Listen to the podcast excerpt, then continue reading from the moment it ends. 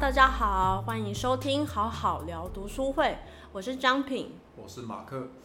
那在这次的读书会呢，我们要介绍一个系列的书，这个系列叫做《小木屋系列》，是一位美国的女作家写的，叫做罗兰。她总共写了九本书，在这个系列当中，那一般大家所知道这系列名称就叫做小木屋。那我们这一集要介绍的就是它的时代背景跟它的内容，对不对？主要是介绍它的时代背景啊，以及它里面的很多插图的版本，然后还有罗兰的一些历史小故事这样子。我觉得这是个蛮有趣的话题，就是让大家可以在正式读这九本书之前，可以知道的一些小知识。OK，好，那我们就开始吧。好，那马克，你有读过就是小木屋系列吗？没有哎、就是为了准备这一期，我就有去读。对对对，然后因为我小时候就有读过，非常的喜欢，大概是在呃我国小的时候，到长大之后，一直对这个系列一直念念不忘。最近呢，我终于下定决心，决定要买这个汉生的系列。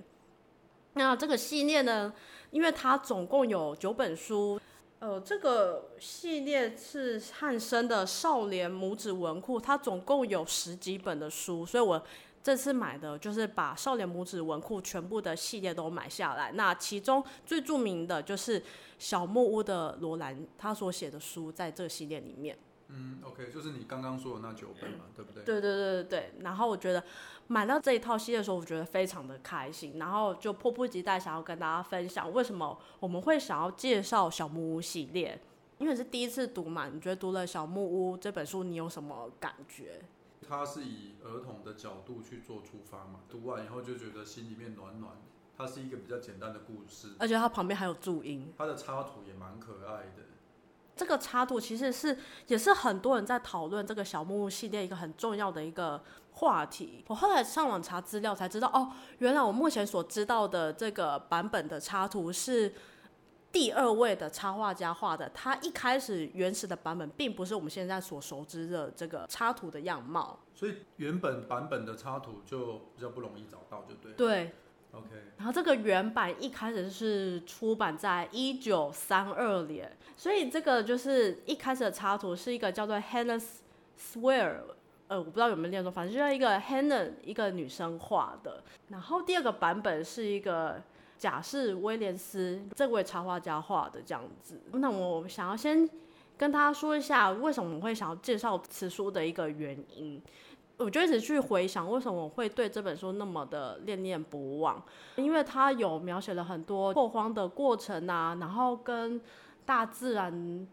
各种的动植物打猎的互动，我觉得在现今的社会当中是非常难得可贵的，因为我们大部分的人都是生活在都市丛林当中，然后住在水泥的房子里面，但是他们非常厉害，他们是几乎没有。透过太现代化的一个工具，然后就盖起了自己的房子、马厩，甚至自己挖井，然后做出各式各样很美味的食物。然后我就回想，就是小时候因为有读了这本小木屋系列的书，其实影响我蛮大的，才会影响到其实我现在会比较喜欢住在靠近大自然的地方，跟小时候。有读到这本书，其实有蛮大的原因，间接的影响到我成长之后的选择，想要过比较自然一点的生活，跟大自然在一起之后，我会觉得是非常的自在。马克，你呢？我们有一个目标，想要自己用自己的双手去盖盖自己的房子嘛。刚好它里面讲到的内容跟精神，就跟我们现在想要做的事很像。那它的时代背景呢，在美国西部拓荒时期的故事，他们这一家人就是在。这个过程中，完全靠自己把整个家庭凝结在一起，很具细靡遗的介绍他们的食物，然后他们怎么样生活，爸爸怎么去打猎，然后他们晚上呢，爸爸怎么跟他们讲故事，听了以后就觉得蛮吸引我的。而且你刚刚说我们自己的终极目标是要亲手自己盖自己的房子嘛？那他第二本就是叫做《草原上的小木屋》，它里面就有讲到他爸爸到一个草原上之后，工具也就只有斧头跟马车，还有简单的钉子，然后就这样子盖出一个房子。然后我就觉得是他讲的还蛮具细迷，他工作盖房子的过程。然后到时候你可以，因为你还没看到那一本嘛，你可以看。然后当然他。它是在美国，大家就知道美国是没有天灾，然后相对来说也是比较没有虫害的问题，可以先当做一个小小的实验，看到是不是真的很坚固啊？这样我觉得蛮好玩的。这样，我觉得因为美国可能相对来讲地震比较少，那气候跟台湾来讲，台湾又比较潮湿嘛，所以相对来讲，他们可能在盖的时候的工法不太需要像台湾这么繁复。再来就是他们。盖的房子应该都不会太高，对，不会太高。对，所以相对来讲的话，就会比较简单一点。而而且他们也没有水电的现现代化水电的一个设备，他们不需要考虑到这个。这个就是一个精神，就是靠你的双手去打造你的理想家园嘛。其实现在也越来越多的年轻人开始往这个方向去发展。那之后我们再介绍每一本书的内容后，我们再做深究的下来就继续介绍我们这本书的时代背景。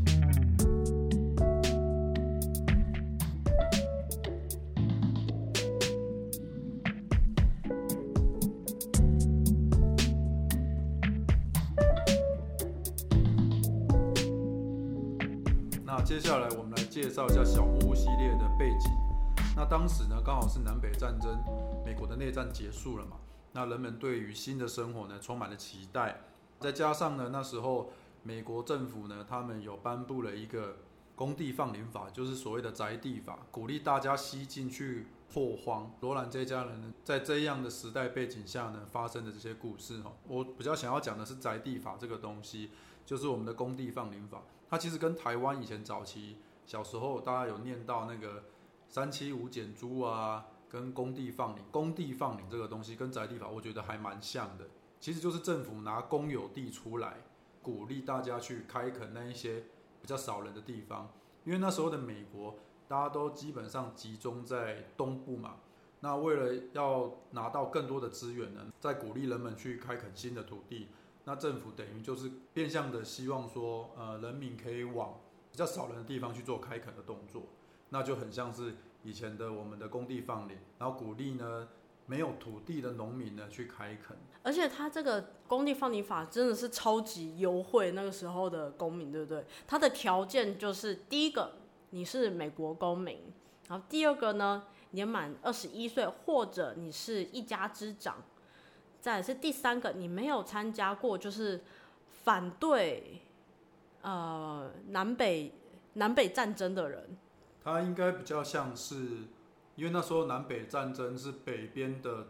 他们反对蓄奴，跟南边的想要争取独立，然后站在蓄奴那一方的在在做打在做内战的动作嘛。那他的意思应该是说，你没有参加过南边政府的那一方的人，那你就可以去。就可以领取这一个免费的土地，这样子，只要缴十十美元，就相对台币的三百三百多块的证件费，然后就可以提出申请。对，其实他的意思就是他把政府的土地拿出来，然后鼓励人民去做开垦。对对对。所以他是非常优惠，那个时候的大家这样子，你可以用非常低的一个价钱，然后去购得土地去拓荒。所以罗兰他们就是因为这个宅地法，然后开始他们的西部拓荒的过程。好，接下来呢，我们来介绍一下罗兰他的一那个生平。他是出生在就是美国南北战争结束的时候，大约两岁就跟着爸爸妈妈开始西部拓荒。那这个小木屋系列呢，总共有九本，在罗兰不同的时期、不同的地点，然后拓荒的一些故事。那他主要讲的就是从他两岁一直到十八岁结婚以后的生活，浓缩在这九本书里面嘛。对，但是要补充一下，就第二本的《农场少年》是她是写她丈夫的故事。那为什么她会开始写这本书？哦，因为她是在六十五岁的时候，然后受到她的女儿。是一位新闻记者，叫做玫瑰，然后鼓励他写下他在西部拓荒的一个过程，因为他觉得这是非常值得写下来的故事，因为真的是非常的精彩。因为在那个年代啊，其实应该很多人都没有受过教育嘛。嗯那为什么罗兰他有办法自己动手去做写书的动作？哦，这个其实是一个蛮悲伤的故事，因为他姐姐玛丽后来因为疾病的关系，然后失明，所以罗兰他必须很快的需要承担家里的生计，才可以支付玛丽去读一个非常贵的盲人学校。因此，在他十八岁的时候取得教师的证书，然后就开始到学校去授课，所以相对来说，他是有呃有受过学校教育的训练，然后他也是跟着女儿玫瑰一起看了很多的拓荒文学，然后因此写出这么棒的系列。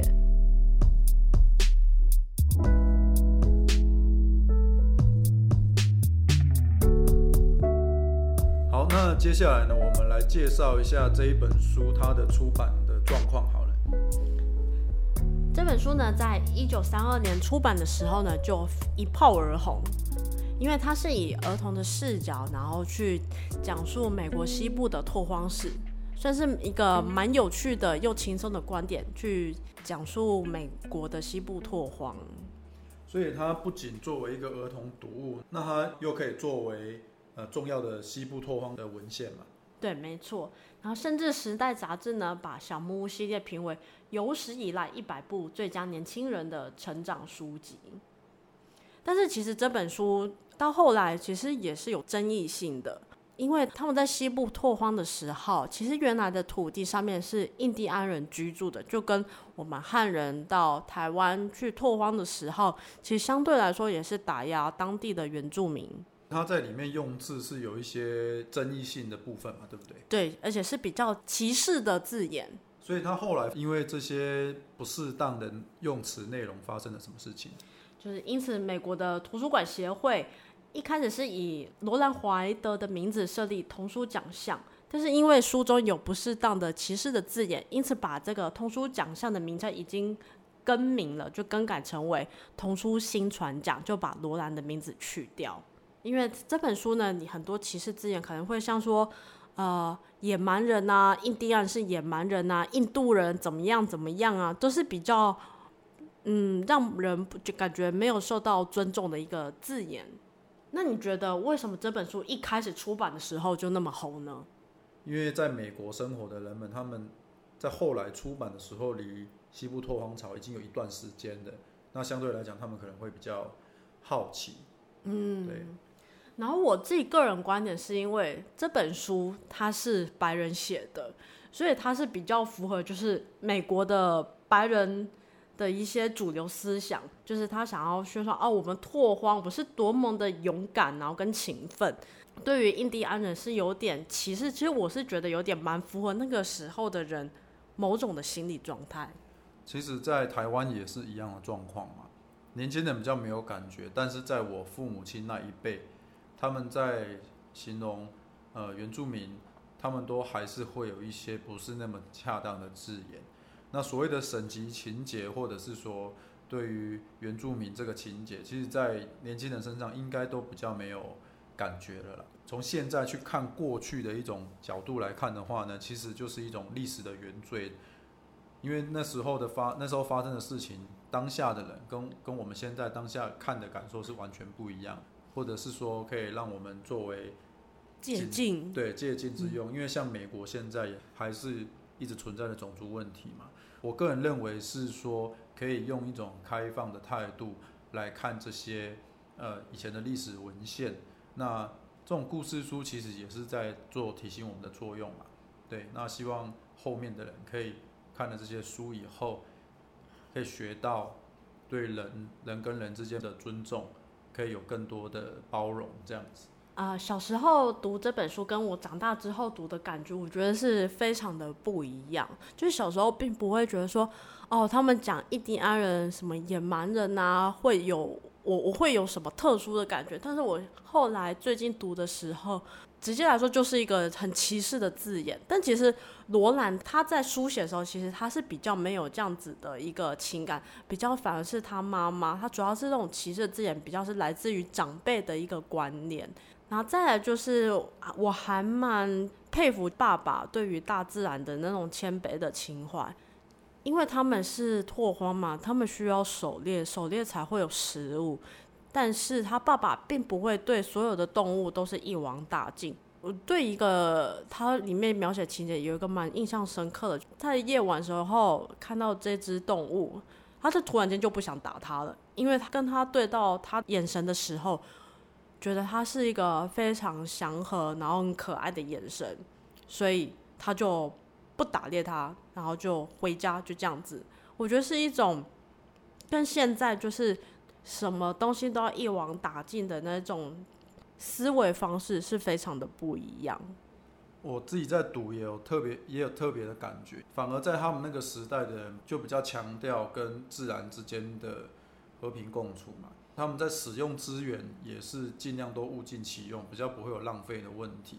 我觉得最根本的原因在于，他们那个时候虽然也有货币这个东西，但是在至少在我现在读到这一本，他们大部分都是以以物易物的方式去做交换。那你以物易物交换，其实，在根本上来讲，就是劳力跟劳力之间的交换嘛，只是我们的擅长的方式不一样，我们产出的产物不一样。当你不是用统一货币去衡量这些呃劳动力的时候，那你就会很尊重每一个可能是农业啊，或者是各行各业的人他们产出的产品，那你就比较不会有浪费的问题，因为你也知道说所有东西它的产出都是得来不易嘛，那相对来讲就会比较环保。关于这个，他们怎么物尽其用所有大自然的资源，然后不浪费，一丁点都不浪费，因为真的是得来太不容易了。好，那我们第一本要介绍的书是哪一本？叫做《大森林里的小木屋》。好，那我们就下次读书会见喽，拜拜，拜拜。拜。